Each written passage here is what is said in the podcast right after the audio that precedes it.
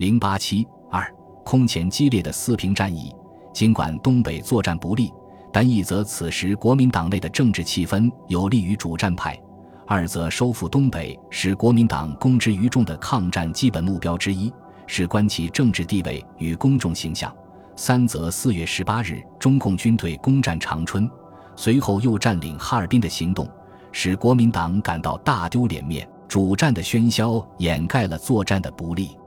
蒋介石于恼怒中确立了必须拿下长春再及其他的决心。二十一日，蒋指示熊式辉四平街会战，国军应彻底集中兵力，一举击破共军之主力。二十三日，又召见东北保安司令部参谋长赵家乡，指示作战方略，要求彻底使用空军助战，设法抽调新六军活用，坚定各军官兵信心，并答应增调援军。由于蒋的作战决心，国民党在东北的军事行动不可能停止。中共方面对四平作战的得失也不是没有意义的。东北局和林彪最初主张乘苏军撤退之机，尽可能控制东北广大地盘，以实力与国民党讨价还价。他们的想法影响到中共中央的决策，并与中共中央夺取中长路沿线大城市的命令相合拍。但随着国民党军队大举北进，一贯作战谨慎的林彪审时度势，反对集中兵力与国民党军队对抗，而主张做长期打算，以运动战为主。四月十一日，他致电中共中央，认为根据目前东北形势及蒋介石继续增兵东北的情况，我固守四平和夺取长春，迅速实现东北和平的可能性均不大。因此，我军方针四应以消灭敌人为主，而不以保卫城市为主，以免既不能保卫城市，又损失了力量，造成以后虽遇有利条件，亦不能消灭敌人的结果。故我依目前方针，四应脱离被迫作战，取主动进攻，对难夺取与巩固之城市，不必过分勉强去争取。建议我军以便于消灭敌人有生力量为主，作为当前行动的基本方针。他的主导思想是且战且退，延缓对手的进攻，以争取时间。东北其他中共领导人陈云、高岗、黄克诚等也都认为，在优势兵力的国民党军进攻下，不宜采取固守城市的战略。中共中央的考虑与林彪等人的建议显然不同。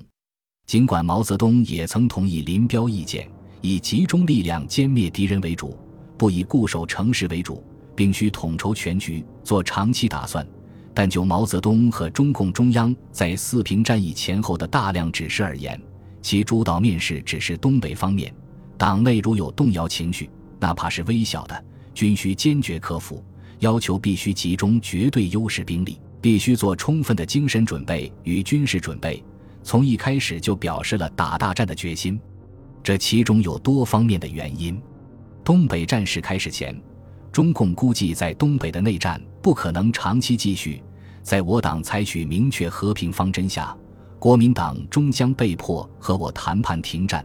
蒋方对东北问题大吹大擂，高声恐吓，其实是想达不战而得大部地方之目的。不论他的兵力、士气与民心，也不论国际国内环境，都无在东北大打九打与反苏反共到底之可能。战事开始后。中共认为，国内舆论和民主党派都在要求停战，而美国也不会听任东北战火蔓延影响全局。只要能够坚守四平，便可在停战时确保以长哈为中心的北满全部在我手中。这样，一方面坚决作战，四平街保卫战支持的时间愈长愈有利；另一方面，是我对外谈判人员应强调停战与争取停战。四平作战期间。中共中央给东北方面的有关指示，多是围绕停战问题而部署工作。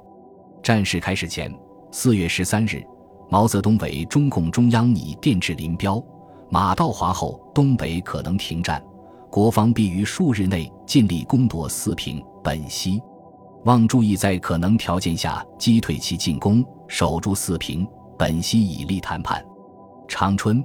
哈尔滨先后被中共部队攻下后，守住四平，便意味着北满可能掌握在中共手中。因此，中共中央要求四平坚守的决心更为坚定。二十六日，毛泽东在电林彪，马歇尔已提出停战方案，有停战之可能，望加强四平守备兵力，鼓励坚守，挫敌锐气，争取时间。五月一日，毛泽东三电林彪：东北战争中外瞩目，我们必须在四平、本溪两处坚持奋战。将两处顽军打得精疲力尽，消耗其兵力，挫折其锐气，便可能求得有利于我之和平。电文并告领前线一切军事政治指挥，同属于你，不应分散。他还不断指示四平前线的兵力部署与战略战术。总之，守住四平，以利谈判。在此期间。中共驻重庆代表团和美国以及国民党交涉的结果，对中共在东北的作战决心和部署有着重要影响。周恩来在给中共中央的电报中，根据谈判的情况，数次建议不能消极防御和等待，应打得顽痛，以利谈判，美企图助蒋接收长春路。若如此，非打不足以杀其锋，并建议抢先开兵入掌。对国民党军在四平街及其东西一隅给予重击。周恩来认为，蒋介石是东北为检验国民党军战力的战场，只有痛加打击，如东北冲突能停，和平有望，则关内问题有法解决；否则很难孤立解决。当马歇尔调停暂时中断后，周恩来又建议，请东北以最大之力守住四平、公主岭，大举破路。夺取铁路一二城市，以保长春，而促停战成功。中共中央坚守四平的决策，很大程度上是根据重庆代表团对于形势的判断。正是由于这诸多原因，中共中央强调集中兵力打大战、打硬战，化四平皆为马德里，使四平战斗为国内和平能否实现的关键一战。四平作战，一反中共传统的运动战战法。以阵地战与国民党军对抗，主要反映了中共中央的政治意图。从战争的过程看，中共对国民党作战的决心和美国调停作用的估计不无失当之处。而且，即便守住四平可以促成和平，但中共部队在东北当时尚不具备与国民党军进行全面阵地战的能力。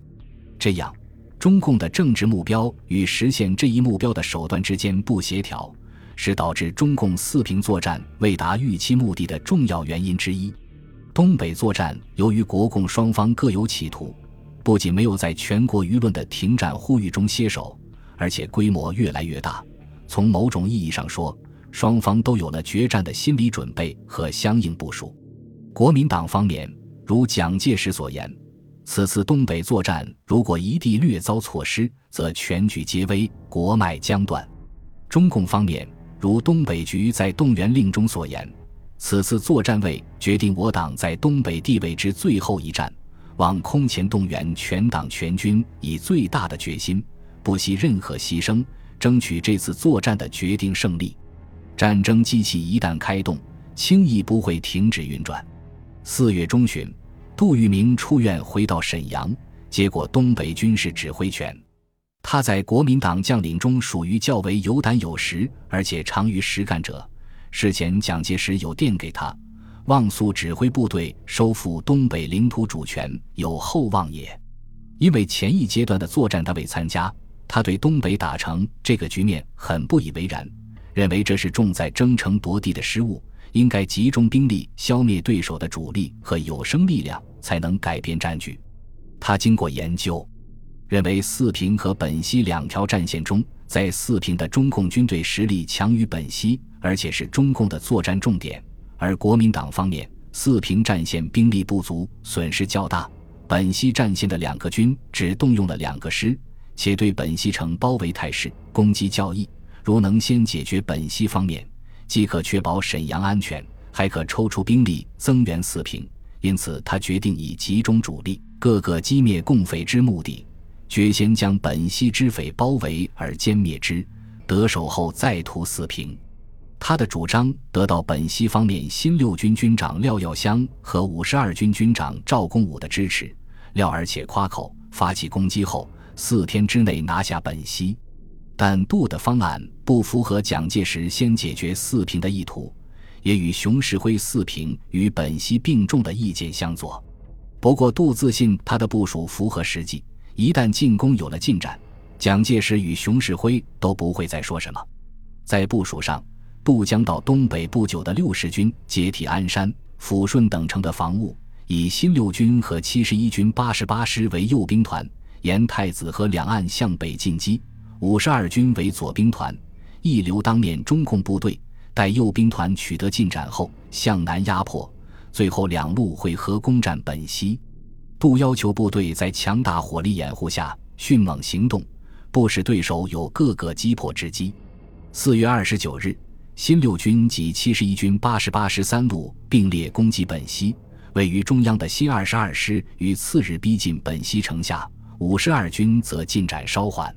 此时，中共在本溪地区的部队三纵两个旅已调往四平助战，本溪只有四个旅的兵力，攻守之势悬殊。萧华等认为，本溪在这种情况下难以守卫，但中共中央要求死守不退。